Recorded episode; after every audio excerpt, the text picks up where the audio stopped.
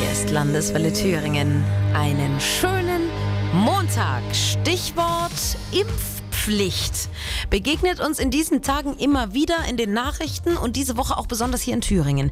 Es wird konkret über verpflichtende Impfungen nachgedacht. Zumindest für Kindergartenkinder. Anlass dürfte auch die Maserngeschichte aus Weimar sein, wo ja seit Wochen ein Riesenaufwand betrieben wird, um Kontaktpersonen eines Masernkranken zu finden.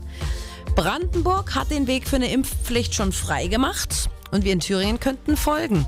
Unser Bildungsminister Helmut Holter hat schon gesagt, er unterstützt die Idee, die Masernimpfpflicht bundesweit einzuführen.